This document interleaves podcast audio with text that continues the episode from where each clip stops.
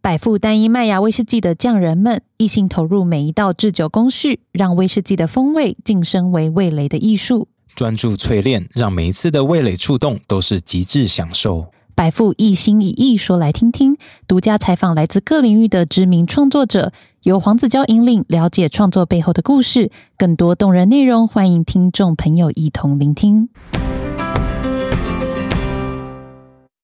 三二二一，一 Welcome back to 百灵果读书会，This is Ken。我是凯莉，今天我们要继续做宫潜艇九十番地，没错今天要做 Chapter，nine to twenty，nine to twenty。哇，很有效率哦。对啊，他的故事真的非常好读，每次都要忍耐，忍耐叫自己不要再读下去 你又没差，是我们听众要忍耐。啊。那这边呢，就是我们有听众要跟我们补充一下上礼拜聊的一些讯息嘛，对不对？没错，就是上礼拜凯莉有讲到说那个什么蓬莱 fuck 那个那餐叫什么蓬莱阁，蓬莱阁他们有出那个艺伎平淡的杂志嘛，对不对？嗯那艺伎平淡杂志其实作者是谁？代表的专栏作者是谁呢？是连横，没错，就是连胜文他的阿奏。哎，我说 Holy shit！所以他在专门评比未成年的少女们。不过连横好像他以前就是写台湾通史的嘛，所以在那个历史课本上就有讲到这本书。但我觉得以前历史老师就是没有告诉我们他是连战哪走，不然我应该会更有感。哎、有有讲这个啦，但是没有说他有做易蛋评比。那每个每个人发机之前都一定要做一些其他事情嘛，对不对？就像很多有名的演员红之前都要拍一些 A 片，一直一样。三级片，那 我说十八招，他说不定他最后会很红啊对。啊，所以每个人的必经之路嘛。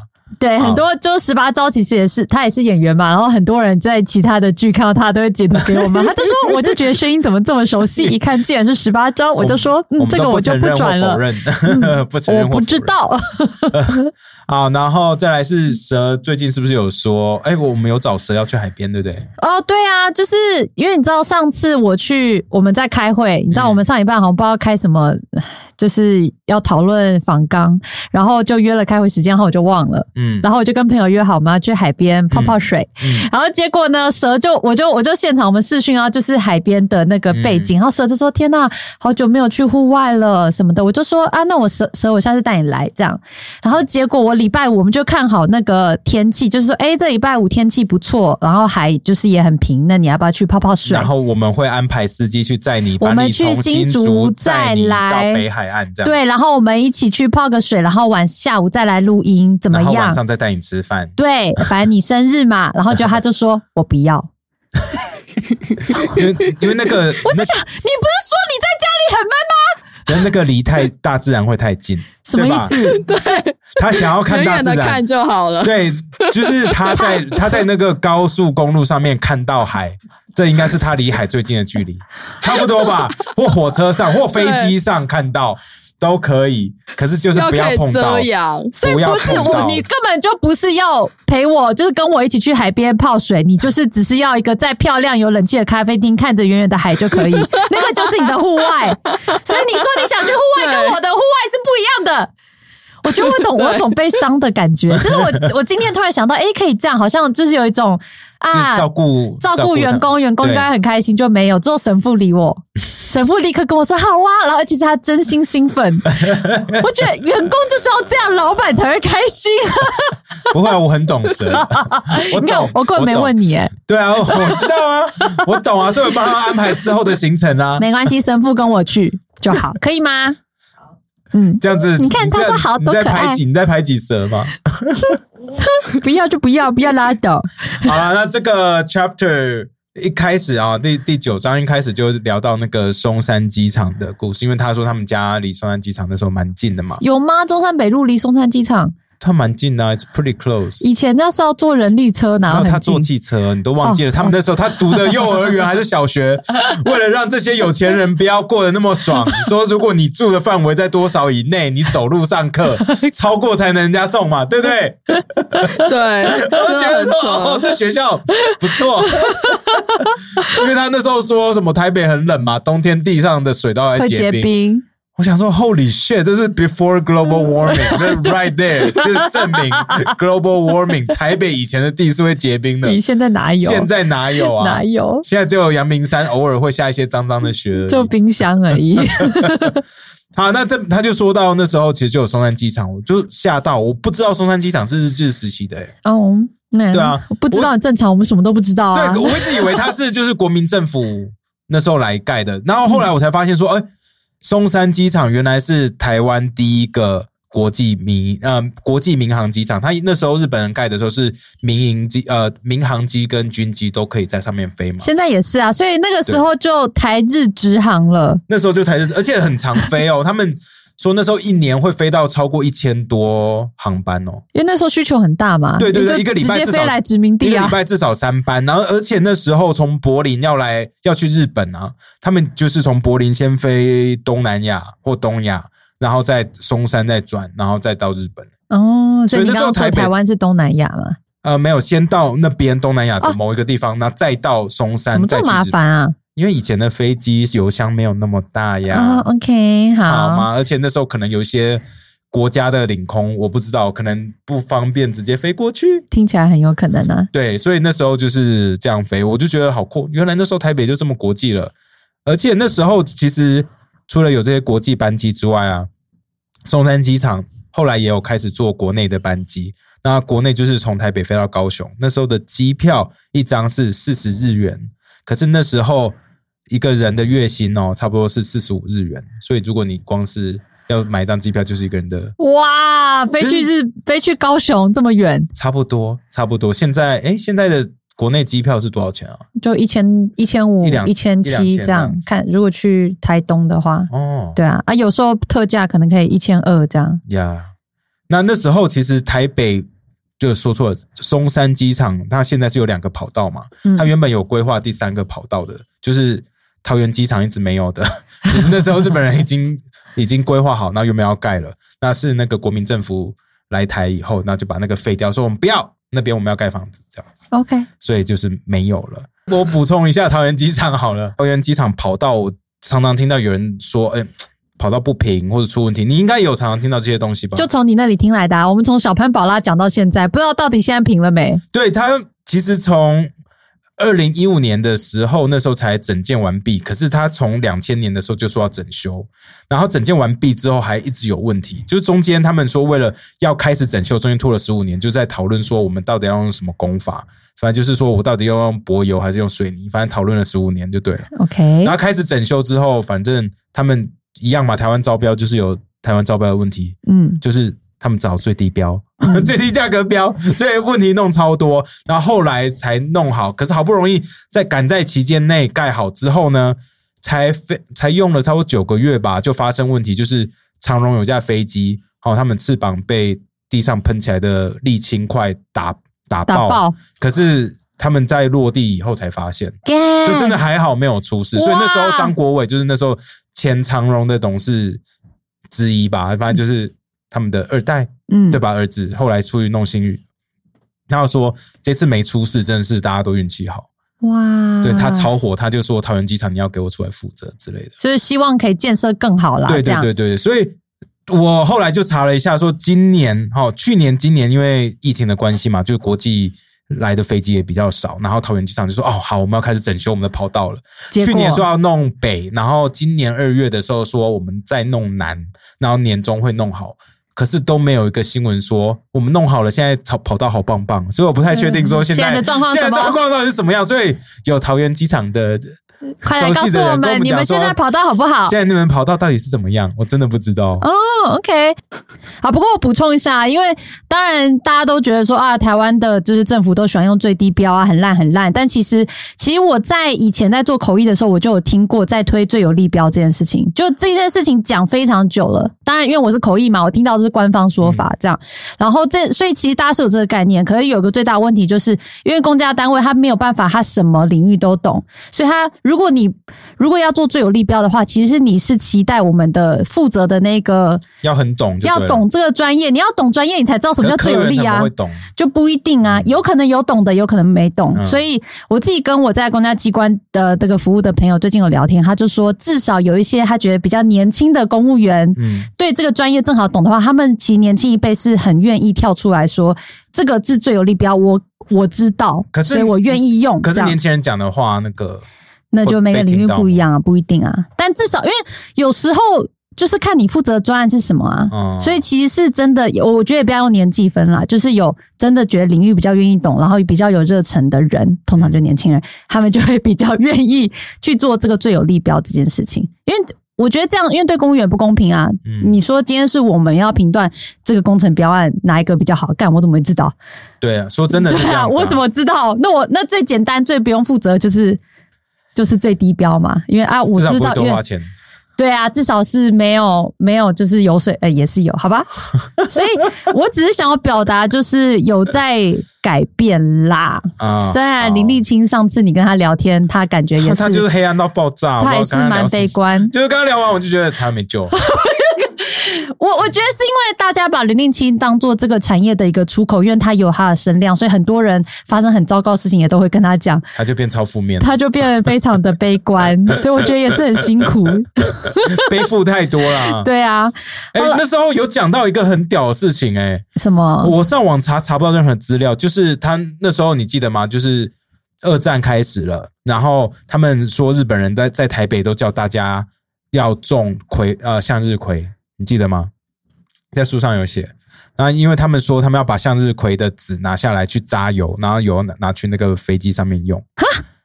我去查查不到任何相关的资料、哎，我想说他应该被骗了，因为那时候还没有，应该没有 biofuel 这种东西。对啊，那多久以前？对啊，所以那个你榨油是要拿来干嘛？你记得吗？你记哎、得吗？我为什么没有印象啊？因为那边我觉得太扯，所以我整个整个整个傻眼，我傻眼。等我向日葵种子的油可以拿来当做飞机的油，对不合理。第一百一十页的那个第一段啊，等小学第五年，台北所有各地被下令种向日葵，只可以榨出葵花油供飞机用。你有看到吗？我看到了，这很扯啊！我是自动忽略，我也哎就我也是完全忽略哎好像有有好像可以用，对啊，这不合理啊！我说，我那时候说，怎么可能？不一样的有啊！可是他被骗了啊，张超颖，所以所以代表这本书有很多地方可能是 他被骗，他都不知道吗？可因为那个时候扯的事情很多啊，还有什么贵金属收回运动啊，白金、黄金都要捐出可是这个是文。革的时候有啊，对，所以所以我相信这是做得到的。那你打仗需要很多金金属啊，所以你觉得那个比较合理？那个合理，那个我相信。向日葵就不知道在干嘛向日。葵，我就觉得，Come on biofuel really？好啊，那在这本书里面有讲到这个林恒道先生的访谈录，嗯然后林恒道就是板桥的那个林家，然后我就去查了一下林恒道这个人，就是哇靠，他超屌的耶！多屌，因为他也是一个就是钻石孙，我想跟就跟张超英很像，同等级的。同同等级的。那可是他自己他喜欢的，我想这些很有钱的小孩是不是都这样他反而会一头栽进一个他很有热忱但不一定赚钱的东西。民主运动吗，呃，它是这个台湾历史。哦，所以他其实是担任这个台湾省文献委员会有三十年时间，然后大家都叫他活字典，而且他非常非常会讲。然后他自己后来也有去学校教书，什么淡江啊、东吴啊，然后去当教授。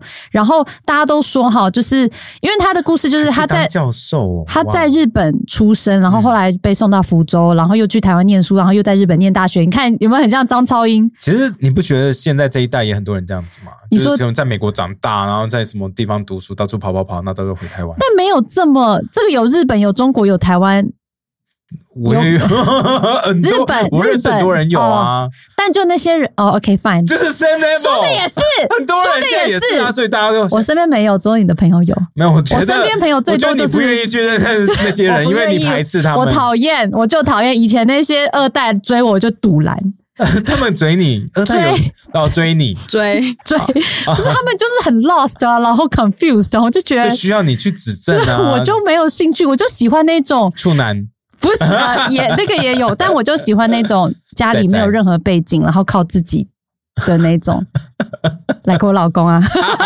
你你现在救来不及了。真的啊，二代就很就学生时代，他们就是好像呃，爸妈要决定要铺你这条路，然后他们又没有勇气，就是跟家里其实不一定都是裂这样子，好为几个。没有我们我读 MBA 很多都没有这样子 OK，呀。他们没有追你，所以他没有露出他们 confused 的样子。哦，没有，我是说有很多人有，有的不一定每个啊，都。不一定，好吧？对啊，我就会觉得他们有好追我的啦，或者很 confused 的人就会好追过凯莉的那些人 哈请欢迎听欢迎私讯给我们。如果你有认识任何人追过凯莉，请他们跟我联络哈 c a n 我把这些故事或跟蛇联络，把这些故事都爆出来，好不好？我补充一下，日志实习那个飞机的机油是用蓖麻，蓖麻籽油，蓖麻是一种植物哦，所以飞机真的可以用 所以真的可以用那个油哦用植。物油哦。嗯，它这个是蓖麻籽，等下，他哎好，因为我今天在查的时候，任何东西都没有。我到最后发现他们好像是用煤炭把煤炭变成煤气，然后变成油这样来用。哎，我觉得很扯。OK，那个时候蓖麻籽油就是日本的工业用油，是用蓖麻籽油，所以它可以机器要要做润滑剂也可以。好。那所以我们这边当场更正，所以真的有可能有办法用向日葵籽油来飞飞机。OK，但是我没查到，这可能也是为什么日本输了二战。好了，那我来讲那个林恒道哦，就是林恒道，大家都说他真的是非常会讲，他学生很爱他，因为他就会自己在上课的时候，然后下课的时候就会跑去跟学生在那边抽烟。然后呢，边抽烟边讲古，然后就会围很多人，因为他真的很会讲，很多都是他亲身经历的故事嘛。然后他其实对，然后他其实也会跟一些公益社团啊，就是去协助，然后去做那个就是灵魂道散步，你懂吗？哦，就陪你去参访古迹，然后用自家的故，哎，事。这是我家。对，所以大家就把它当做一个历史上真的是非常非常厉害，是不是很酷？啊，所以有听众推荐，对听他其实出了非常非常多书哈。哦那听众特别推荐他写的是半自传的小说，好，然后叫做《前夜》。嗯，好，然后他就在讲说，就是夜晚的夜，然后就说里面就是有，但我我想就是历史小说嘛，就有他自身家的故事，然后里面这些高阶的家庭怎么样去斗争，然后有很多新山色什么的，我觉得听起来听众都说，我觉得凯莉会喜欢，所以我说好，你这句话打到我了，凯莉的应该要写初夜了，but it's okay，都是别人的初夜。好，然后那个张超英呢？继续讲嘛。他其实他在呃他在日治时期的时候，他就念小学校，嗯，然后一般台湾人主要都是念公学校。那这个念小学校到底有多屌呢？蛇哦，因为一开始日本日本虽然一直说我们是他们的殖民地，然后大家都要差不多，但其实他们在教育上面是采取种族隔离政策，就是原住民念番学校，台湾一般人是念公学校，那日本人是念小学校。那当时小学校里面的台湾人大概只有五 percent 左右，对，就一定是非富即贵才会去念。对啊，所以刚刚讲到那个谁林恒道，他也是应该也是念小学校。他是他好像是第一届的那个第一个的样子。对，他是第一届。如果他不念，那还有谁可以念板桥人家、欸？当时公学校主要就是以教日语啊，然后一些什么体育之类的，就比较没有像我们现在这么学科化的教学方式。然后小学校就是数学、自然那些全部都要上，就是比照日本当地学校的教学内容。好，其实书里面有讲到，这个张超英的家人为了想办法让张超英可以入这个小学校，他们好像又要什么智力测验，还要家庭访问。然后他们家为了那个家庭访问有多慎重，还特别装潢了一间榻榻米，我觉得那好扯，把家里改装成弄一个合适出来，就是为了让那个老小学师。可以看到觉得亲切，然后让他们的小孩可以顺利进到小学校我校真的觉得他有钱人的想法法真的是无法想象 哎，真的是真无贫法想象。贫穷限制了我们的他幼想象。稚园就会五十音了、欸，所以他其实跟我们，的程度现在是一样的，可能那时候小学幼稚园会五十音应该蛮因为那时候是日治蛮早开始读书时期啊，不然小孩子要去哪里念书？没有，可能那时候那么小，搞不好大部分人就待在家里。那时候农民怎么办？你觉得那么小，哦你觉你觉得蒋介石小时候有幼稚园吗蒋介石小时候很穷啊，去去农田旁？Exactly，边端茶水，只有有钱人才有幼稚园可以读啊。而且这种体制，不知道一定是西方带过来的吧？哦，说的也是哈。对啊，你有有幼稚园学熟这这种东西吗？应该也没有吧？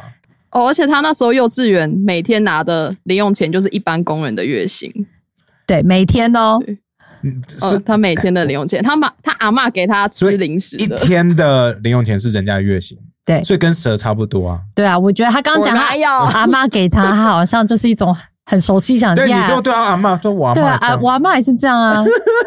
没有，那你阿妈以前有给你很多零用钱吗？没有到很多，但是可以存一点。哇，可以存呢，可以存呢。没有，我的买一个糖果就没了呢。你的还有剩呢。你买了什么糖果？一听就知道说哦，这个超过。嗯嗯。不过这个后来。后来就发生很多空袭嘛，对不对？因为就是战争，二战就开打了。然后其实他就讲到说，这个美国就开始空袭台湾，然后这个张超英他们家就开始逃，因为就是他觉得他们家可能太大了，只要飞弹随便掉都可能掉他们家。听起来就是这样嘛，不是吗？听起来就是这样子吧？他们家太大了，只要飞弹掉台北都有可能是他们家。合理，合理，因为他有说他们是先逃到北投，然后再逃到新竹嘛。对，然后这个其实后来他们逃的时候有发现，其实真的飞弹有打到他们家的一个角。对啊，他就说，所以他们家太大了。我没有说错，所以他们家真的是离松山机场应该蛮近，因为就是军用基地嘛，就乱丢，这打到。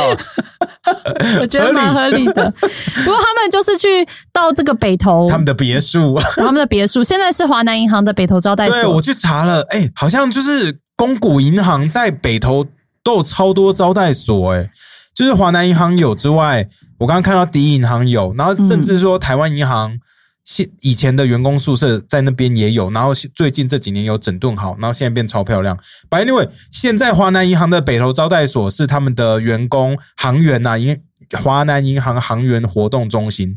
只要你是华南银行，我好像在帮他们招募。不过只要你是华南银行的员工、行员，或者是投转投资子公司里面的人。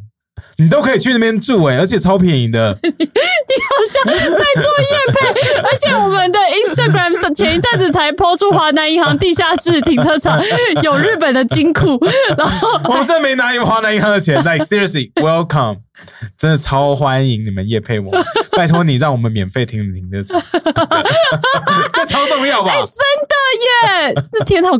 贵的，超贵好不好？可不可以让我们免费听？对，我好想要那个金库哦，可以找人来搬来我们的录音室吗？把把那个那个航员活动中心长得其实就很像 hotel，我就觉得哎，福利蛮好的，因为还有房间，然后重点是他们都有温泉可以泡，而且有九哎有十层楼这么高哦，里面就是有什么交际厅、有 gym、有有 spa。在一个 fully functioning hotel，可是只有给航员住而已。你现在就是 fully functioning 夜配，没有，因为我跟你说啊，你你看到照片，你会不会去住是一回事啊？不不，很有年代感。你记得小时候去什么庐山呐，或者去什么三林溪玩，然后那种 hotel 没有？就是旧旧的，然后床头就是有一个 control panel 来控制你的灯的，那有个大按键，有光在那边按下去，咔这。多老太久了，我我不知道你在说什么。所以你有去过什么山林溪什么？没有，没有。我 sorry，I don't share the memory。没有，因为可能那边不是有钱人去的地方。然后后来他们不是还有逃去那个，不是逃，跑去新竹关西那边吗？嗯，说因为他们家那边有矿。然后我我打这个地名，我打什么马武都跑出来，马上跳出来的就是。统一集团的度假村哦，这个我有去过啊。小时候好像去校外教学，有去那里玩哦。对，就是花草啊，不是不是 不是你们家，不是不是跟我们家无关。那你知道这个度假村正对面是什么吗？矿业公司。对，其实就是矿场。所以我说，哎，该该不会又是他们家的矿？他那时候卖给不知道谁嘛。他这边有讲到说，他爸那时候有有去上海行商嘛，就算是帮他爷爷在那边。呃，卖卖矿之类的，那他就 spend a year there in Shanghai，right？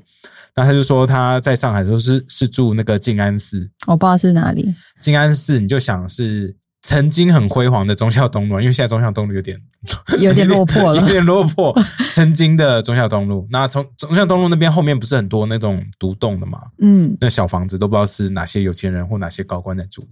静安寺就有很多这种独栋的别墅。所以他也是住在上海的最有钱的地方之一，这样。对对对对，静安寺。而且我跟你说，我在上海读书的时候，到最后要毕业的时候，我们才发现，我们同学他爸爸在静安寺那边有个，我们真的是只要去夜店或去那边高级餐厅，都会经过的一个超级大的房子。每次经过说 Who lives here？这对样，Who lives here？然后后来要离开的时候才知道说，哦，那是他爸的，是台湾人哦，而且他们家也是做 做做煤炭。哇，早期煤炭真的赚很多哎、对，而且那是那个时候，这几年煤炭的价格，哎，最近掉了，可是这几年它应该又是再翻一倍了吧天哪 crazy，难怪那个美国那些就是煤炭做煤炭的，你说都很嚣张啊都都很嚣嚣张啊然后你说要打压煤炭那些人有多不爽，因为那就是靠这个致富的。而且他们讲话多大声，整个共和党都会抖啊。哎，难怪那个时候我在，就是我曾经去中国，然后认识了一个也是做煤炭的小开，然后再追你吗？他没有他没有追我，他没有追我，只是就是那个言行径之夸张，多夸张！就是跟他们去夜店，然后就是会我觉得很颐指气使。那个时候我很不习惯他会，整个买下来这样吗？也也没有。我觉得你去的，你遇到的那种二代的 level 好像又更上面了。我听不懂你在说什么。可是他们真的就是会坐在包厢里，然后旁边一堆小弟，然后拿着酒到处去找梅亚。我觉得是你的问题，因为我觉得是你的气息。为什么我认识的都不是没有，我没有认识一个人这样子、欸？哎，就看就堵来了，我就觉看起来好 low，感觉好啊？low 哎、可是就是这样啊，然后所以那个小开都坐在那里不用动哎、然后就一堆小弟在帮他们拿着免费的酒去外面，就是招把梅啊把梅亚，然后梅亚来，然后坐在旁边就可以跟小开眉来眼去这样，然后不喜欢就这下一几年前的。事情啊，这个是我大学的时候，在美国还是在中国？在中国啊，在上海，在上海。哇，我那时候那时候是我花比较多的时间待在上海，我对他的第一印象，我就干有够差的，是哦，因为我觉得我那当然这不是现在，我要先强调，那个是我大学没有他的印象差是，其实真的就是因为那些他遇遇人不淑啦。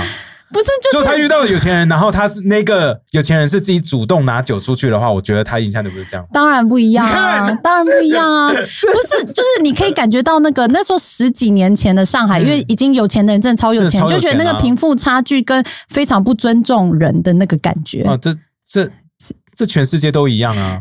但我觉得做的有点夸张。中国真的是超某，你你知道我的意思我我懂，因为我在那边也会看到啊。对呀、可是那那他们那不是我的生活圈嘛，所以我不会觉得怎么样。嗯，好，好那了好就这样，印象不好。我喜欢脚踏实地的男人，哎，女人像你老公一样。超级脚踏实地。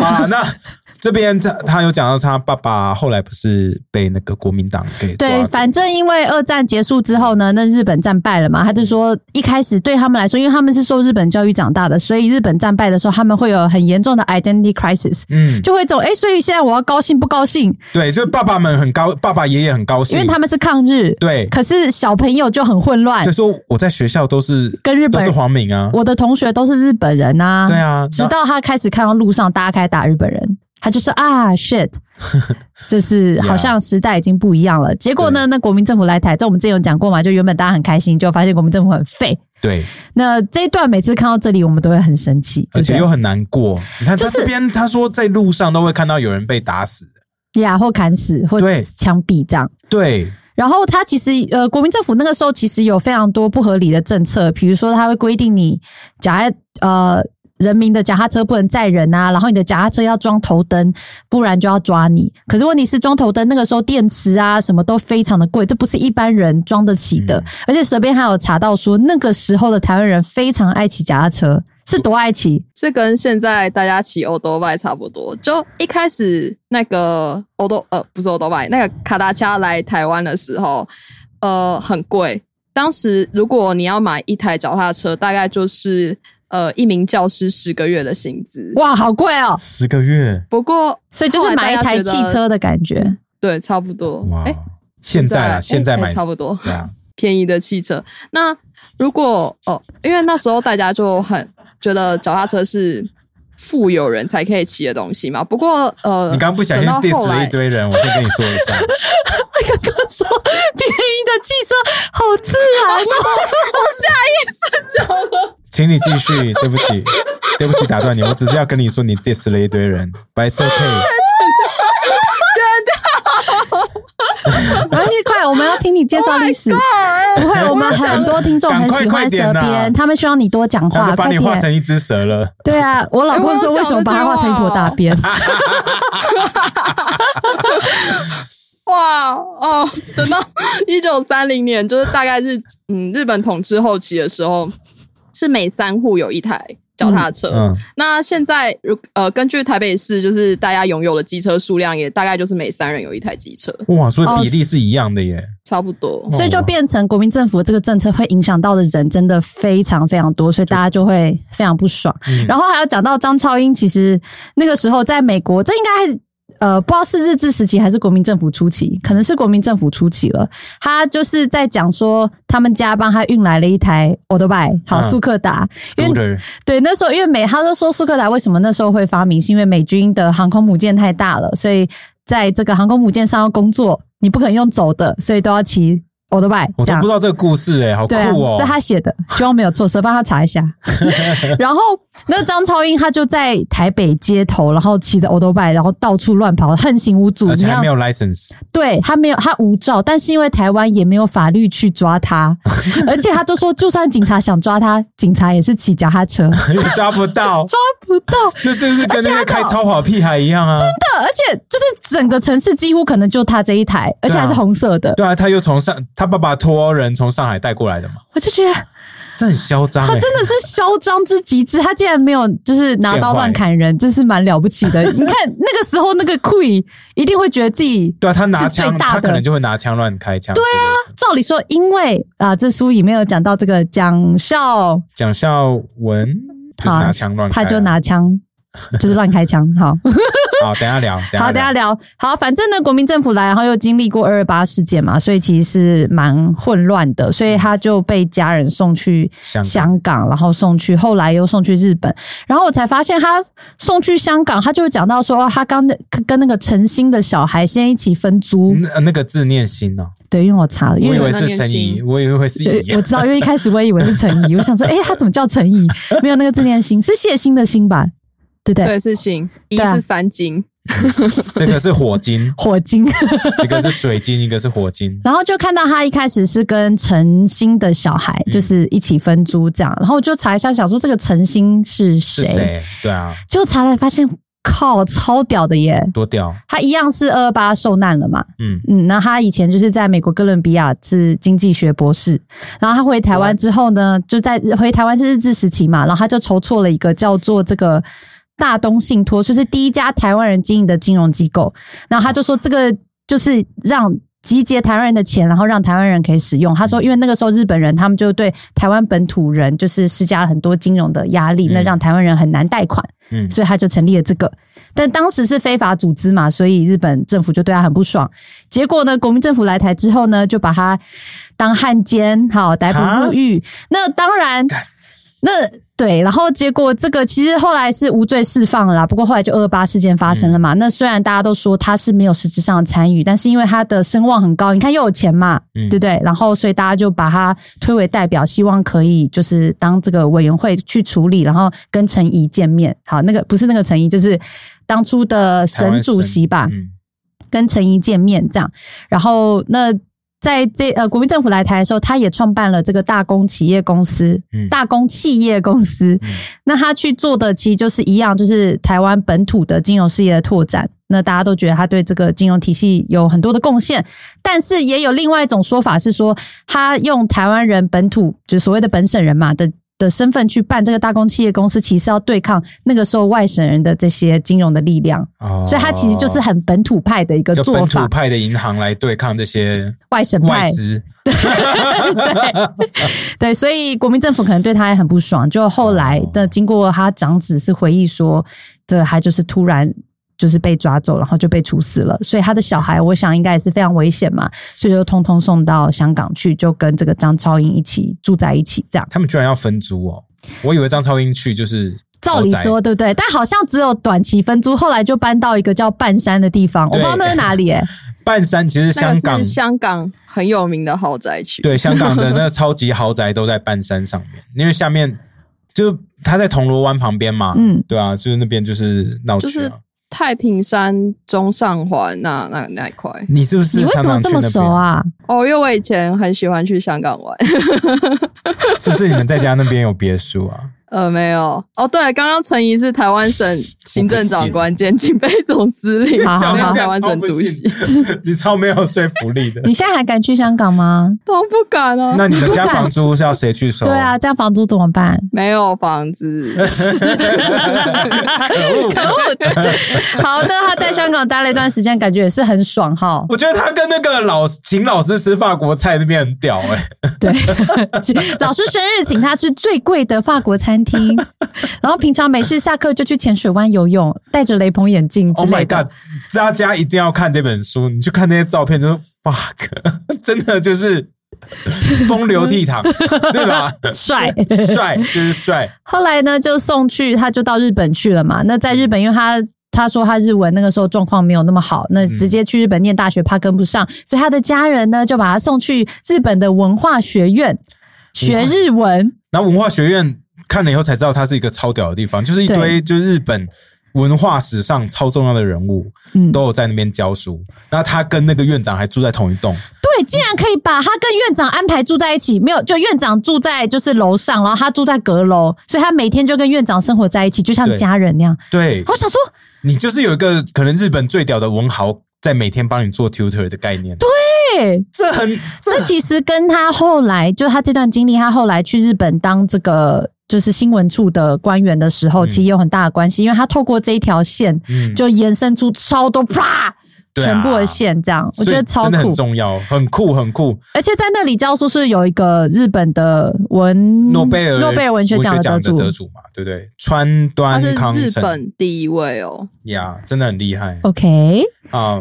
好，那结果在日本念完书啊，他其实是本来是想要去美国读书啦，所以他申请上两次美国的研究所，第二次还申请上耶鲁大学，好去念经济。但是呢，中华民国政府驻日的这个外交外交处，呃，中华民国驻日本的代表处了，代表处，好，那个时候有邦交吗？应该有，应该有，那个时期 maybe 应该有。他说那个时候中华民国不给他护照，就不准他去、欸，所以他如果要护照，你一定要回台湾自己办。干新疆啊，你有没有觉得就是这新疆啊！我在看书的时候，我说哦，原来原来新疆不是第一个做这件事的人，不是新疆就中共，原来都是跟国民党学的国民。党走很前面。对呀、现在中共所有伎俩都跟国民党之前白色恐怖时期做的事情根本就差不多。超屌，或呃，对，中共当然有更上一层楼 不是超。乐色欸，然后他没办法，他就只好回台湾。然后回台湾的时候，他原本可能讲啊，回家了也带一个希望。他就说他那个时候坐船，好，因为他有太多的唱片，所以没有办法坐飞机。那时候飞机没有办法带这么多东西，他一定得坐船。That's ridiculous, 太有钱，太有钱说我家当太多，我的 LV 包不要到到飞机上。所以他就找坐船，然后坐船的时候，他说要离开日本港口的时候是灯火通明，所以他就觉得哇要回家了。就到了那个基隆港的时候，就是一片昏暗。像到内湖一样，啊我就觉得哇，所以他那时候其实是有一点紧张的，而且台湾那时候就是在戒严嘛，对啊，他他不是说到这边就看到一堆阿兵哥走来走去嘛，就有点紧张啊，有点紧张。呀，那他为了如果想要出国的话，大家都说，那你一定要进政府工作，你有好的关系，你知道你才拿到你的护照嘛。那他就选了新闻局，我很惊讶的是，其实他爸那时候没有帮他弄个日本身份，可是他爸那么那么抗日啦，对啊，他怎么愿意怎么愿意给个皇民，对啦，对不对？就是呀，反正那他爸爸那时候应该已经很消沉了，对。对，因为就是对国民政府失望，所以就又有很有钱就算了。对啊，我就过自己的生活就好。对啊，所以这个他进了新闻局以后嗯呢，就是他那个时候，我觉得那这一段故事其实蛮有趣的哈，因为那个时候新闻局国际处他们就是要做大外宣，那这个大外宣就是做 Free China，你要跟中共相比嘛，嗯所以像张超英他自己就就是语言好、英文好、日文好，然后所以他是一个非常重要的人才。尤其是他虽然觉得政府给的钱非常少，我想他根本不屑那个薪水，但是他觉得因为在政府工作作都是外省人，他是很少很少很少的台湾人，所以他一定要努力的留着。嗯那他讲到的这个故事，我觉得很有趣，因为外媒其实因为那个时候中华民国政府是跟美国有邦交的嘛，所以媒体也会对 Free China 很有兴趣啊。所以他们就会来采访，可是外媒都会很好奇，就是哎，诶那你们说是 Free China，对不对？但是你们好像没有没有很 free，对啊，那到底是怎么回事呢？他就说他常常就是夹在中间，非常尴尬，因为他们新闻处就很努力的想要外宣 Free China，那结果呢，这些外媒可能去采访，比如说呃警政警政警察的人呐、警察的然后就发现人说，干他们整天在乱抓人呐、对，就问他说：“哎，你们怎么会抓谁谁谁？”然后那个警察那边就会说：“哦，抓人本来就很正常。”然后新闻处就会爆炸，就觉得我们每天在被宣传 Free China，那你那边随便抓人，你跟共产党有什么两样？他们没有这样讲。所以张超英说，那个时候只要有媒体直接来问他，他就会很尴尬，就说：“啊，这个过渡期啦，嗯啊，过渡期。”然后就觉得，哎，这个蛮有趣的对，他说他他，我记得他有一句话，就是说我有两个立场，对不对？哦。他说 I have two stands，那最后就说，哎，他说我我相信那个民主自由，可是现在是过渡期，国民政府刚来，所以我们必须撑过这段期间。所以他说他这样，他说他这样说，他既然既对得起自己，那又可以赢得外国记者对他的尊重，觉得你没有说谎对，你没有说谎，那说我听到你的真心话，所以他之后再打关系也比较好打。我觉得这超重要，就直接说出来我有两个立场。哦，这个好方便哦。对，就是我有一个共识，因为有时候他觉得外媒来问你，然后你就一直说 Free China Free China，外国人又不是白痴，他们就觉得说，干你就说谎的吗？对，真的耶。那里面他就讲到外媒曾经就就说要采访郭国基这个人，他谁？然后呢，然后郭国基就呃去联络了以后呢，郭国基就说哦好，现在外媒要来采访我喽，所以郭国基在做自己的大外宣，然后国民政府就是。那个国民党那边就会很生气，就觉得怎么可以让郭国基被采访？所以他们这些新闻处的人就会被夹在中间，其实非常可怜。而且有时候你一没做好，你可能就会被当成思想有问题的分子，然后被抓起来，是性命攸关的事情。然后我就查了一下郭国基到底在干嘛，为什么国国民党不希望他被采访？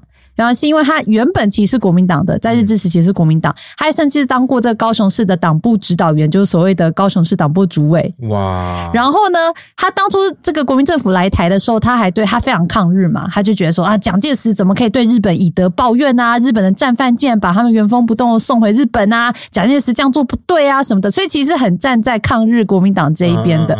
就后来呢，因为他的一些言论，他就是也会说啊，台湾人本土我们站起来要台独什么的，然后就被抓了。结果他被抓以后，虽然后来被放出来，但是他就退了。他就对国民党非常失望，他就退党，然后就用无党的身份选上了这个高雄市的参议员，那时候是唯一一个哦，哦，无党籍的，对无党籍的。嗯然后呢，后来又间接选上了省参议员，哇！所以他其实是有从政，然后从政的时候呢，他有一个很有很著名的事件，就是因为你可以质询一些人嘛，然后那时候的台大校长是傅斯年，嗯，然后傅斯年就是去给他质询，那傅斯年长期的那个身体其实不太好，然后血压有点过高，所以他这个。郭郭国基他就在这个应该是议会啦，就是咨询他，都说啊，你们为什么不录台大为什么不多录取台籍学生啊？你们是包庇外省人啊？你们的钱怎么花的啊？是不是贪污什么之类的？就后来傅斯年就是血压越来越高，当天就去世了。所以我就觉得，干好尴尬。把他把他咨询到，呃，巧合，对不对？可是媒体会怎么写？就会说你这个人，害死台大校长。台大校长是一个我们很尊敬的教育家，然后因为接下来都是他的事了。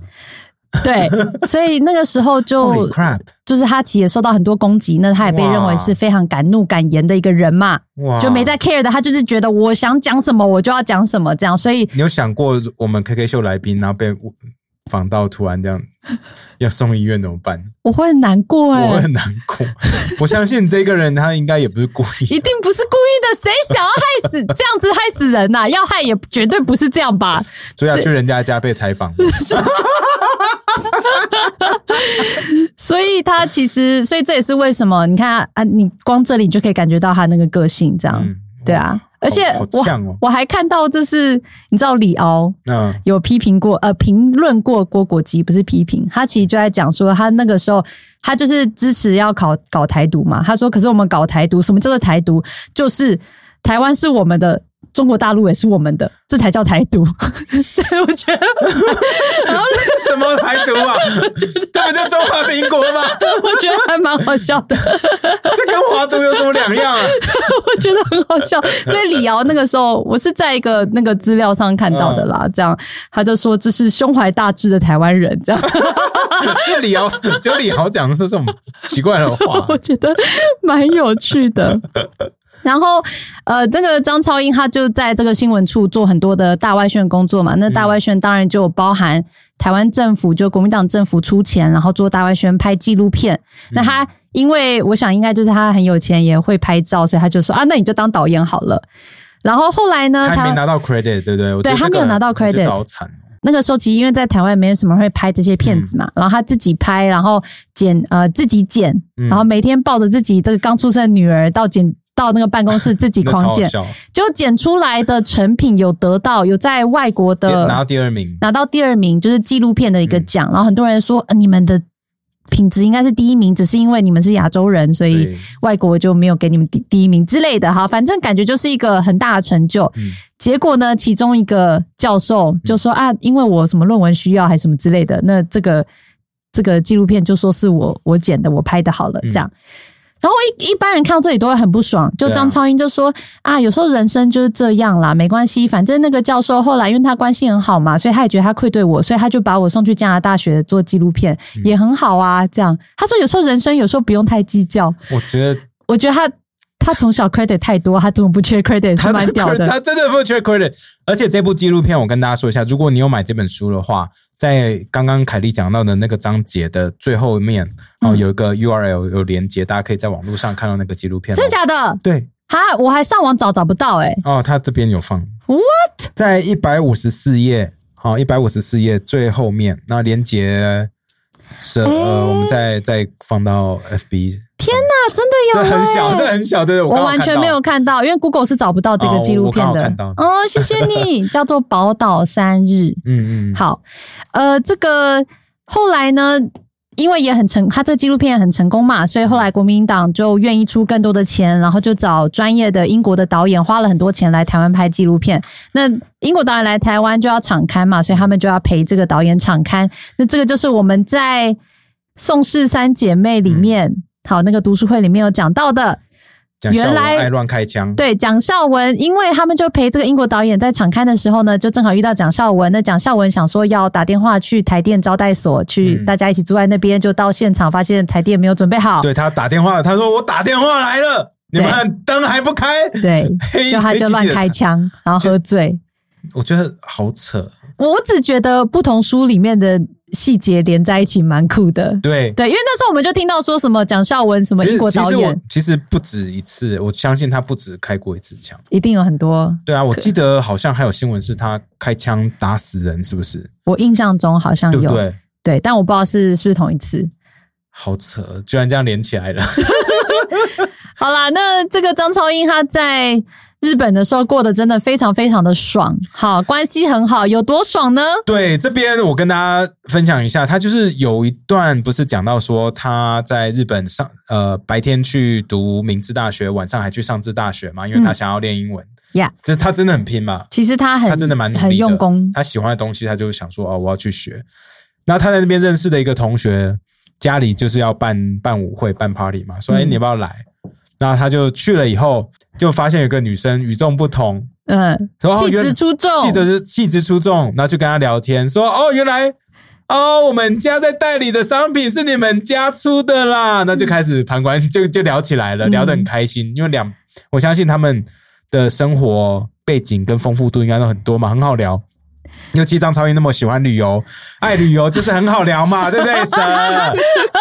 对，爱旅游就是可以把妹啊，对，爱旅游就是好聊嘛。好，然后然后聊到一半，那个 party 的主办人就就来说说，哎，这个女生不是你的，然后张超英想说什么意思是？什么意思？后来才发现他是那个明治前明治天皇，现在是什么上皇上皇的那个的太太，哦，已经内定了。可是很有趣，我就去查嘛。可是那个时候的文宣哦，哈、嗯他们就是美智子皇后跟那个天皇结婚的时候，都说他们是自由恋爱哦，他们在那个、呃网球场上面认识的。结果是吗？所有的文宣都这样讲啊，可是他这边讲的是说，哦，早就内定好了，所以我在猜是说这个家族已经准备好说要把这个推给那个天皇了，有没有？嗯，所以就是说，然后再 organize 一个 official event，让他们在那边真的第一次见面，就是因为你看这个局，让他们假装是没错没错。认识。你看这个因为这个这个舞会里面天皇并没有出现啊，right？、哦，所以他们那时候只是在 filtering out the candidates，所以里面搞不好很多女生都是可远观而不可亵玩焉，可是张超英不知道，每个都想亵玩，没有啦。所以他后来这个女生就变成这个这个美智子皇后，所以这个美智子那时候就是日本的第一个平民皇后。那为什么她是平民哈？那因为她家并不是以前这个日本的贵族哦，他就是他，他最多就是他爸爸是一个超级有钱人，就这样子而已。哦，所以超级有钱人再怎么样拼，都不是贵族，也不是日本所谓的华族，所以以前以前的那个日本的皇室，他们通常都会娶皇室里的人。皇室里面的人，哈，或者是就是你要是贵族，或者是你要一定的社会阶级，那你是很有钱的商人，再怎么样，你还是一个有钱的商人，你不是贵族。所以那个时候，他们的这个亲王就娶了美智子，然后对，就是所以那个是第一个那个，所以那时候美智子就是让全日本都轰动，说天呐，居然娶了一个平民皇后。虽然在我们眼里感觉就是娶了一个超级有钱人，对啊，哪有平民啊？可是他就不是皇室的人，就是 no royal blood，no no OK nothing no no titles。所以可能是故意的，想要让人家觉得我们皇室现在很亲民哦，没错没错还会自由恋爱哦。没错，那时候就是战后，他们想要把日本的那个气象就是翻新。那时候新的首相也想要这样做嘛。嗯，可是那是这样子也带给那个美智子很大的压力，因为她也是第一个平民皇后，所以很多人就是把很多期望放在她身上，像是会有那个怎么丈母娘的一些 问题压力。这就像英国皇室那些嫁进去，然后最后看起来都疯了一样。对啊，所以就是美智子皇后，其实她那时候在一九九零年还得，她那时候有有很严重的忧郁症，然后在嗯九零年还得到了失语症，就是没办法讲话，就真的非常非常严重。不过后来就有治疗好了，比较好。然后我有看她以前的照片，很正吗。如果我在舞会上遇到她，我也会跟她一直聊天，这么正，不是正就是气质非常好，真的漂亮，可是气质很好哦非常非常。不过他们说这个美智子死后，呃，就是他自己有说了，他他还没还没死没还没死，还在。Sorry Sorry，哦，他说他死后他不要跟天皇埋在一起。嗯大家说：“啊天哪，你怎么会讲这种话？”其实不是，他说因为我自己是平民出身，死后也是平民，跟大家没有什么不一样。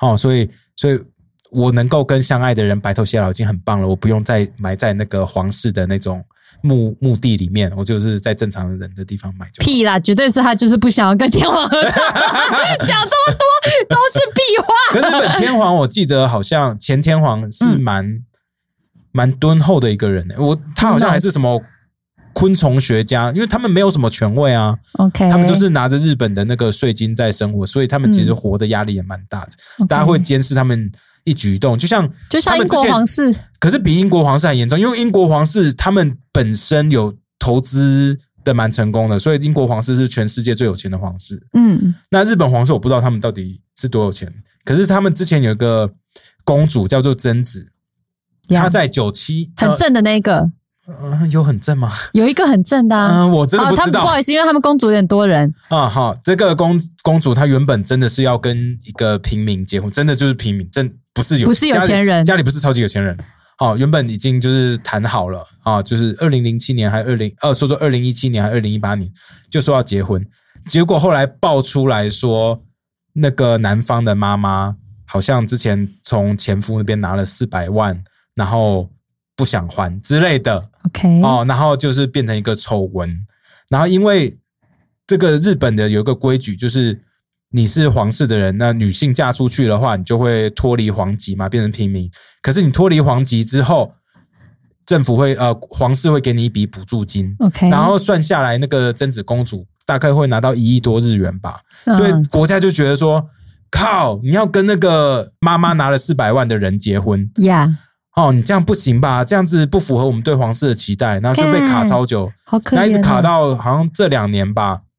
那个公主的爸爸才说，其实他自由恋爱，想跟谁结婚都在我们的宪法保障里面，我们现在是不会阻止他的。不然原本是他爸爸阻止哦，原本是爸爸说我死都不要跟那个男的见面，天哪，压力好大、哦，压力很大，活得不开心呐、真的，还是当平民就好。对啊。OK，嗯，好，那哎，对，补充一下，嗯那个美智子皇后，他们家是日清制粉，嗯，日清制粉是什么？日本一家很大的食品公司，食所以就品集团，日清嘛，就是日清集团嘛，对不对对日？清，嗯，对，所以就也不是一般的平民。人是他们家，对啊，你日清超大，什么很多泡泡面啊，什么杯面，对不对？Cup noodle 应该也是日清的。有啊，现在有越做越大。那那时候就是面粉嘛，他们家的面粉做肉桂卷蛮好吃的。原来你你要讲这个，你请你下一次直接讲，他不要讲日清制粉，然后就在那边拍手，然后我们就 OK 收，你就直想吃肉接讲说桂卷，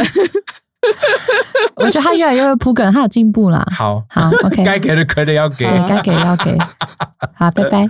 拜拜。